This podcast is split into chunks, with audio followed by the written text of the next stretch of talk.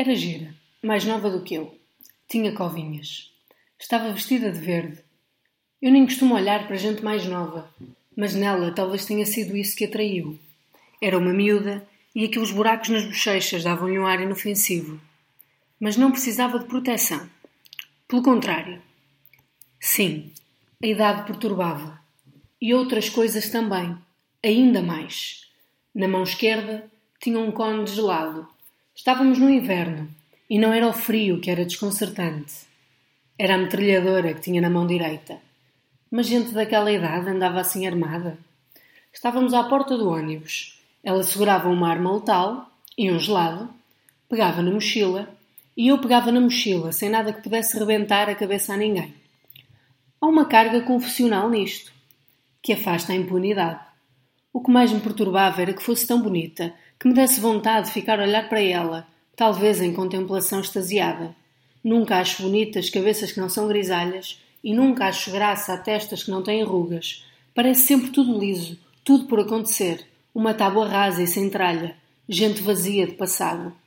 Mas ela era mais nova do que eu e puxava-me os olhos, e tinha olhos que me agarravam como se fossem mãos. Tanta história ali dentro, e tão distante.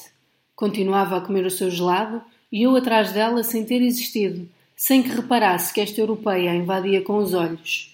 Não que ela não percebesse de invasões. Vinte e poucos anos, se tanto, e já de arma na mão. Vinte e poucos anos, e já a saber que se fosse preciso, era para matar e para humilhar vinte e poucos anos, e já era o símbolo de um Estado que se impunha, e ainda por cima tinha aquelas covinhas.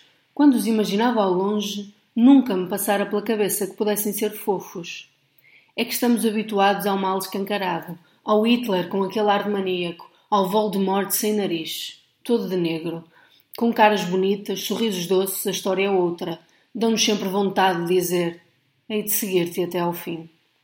Pois é, janeiro de 2018, e eu olhar para uma miúda com covinhas de fazer dar a volta ao mundo. Já a teria dado? Saberia que os olhos do mundo estavam nela? Como é que o mal se permitia ser fofo? Ainda por cima, se tudo o que repugna vivia ali, ser-me-ia difícil voltar a confiar em primeiras impressões. Janeiro de 2018 e eu a escrutinar uma militar israelita. Estamos na fila do ônibus. Ela mete conversa. Eu sorrio, mas não quero sorrir. Ela diz outra coisa. Eu não sorrio, mas quero.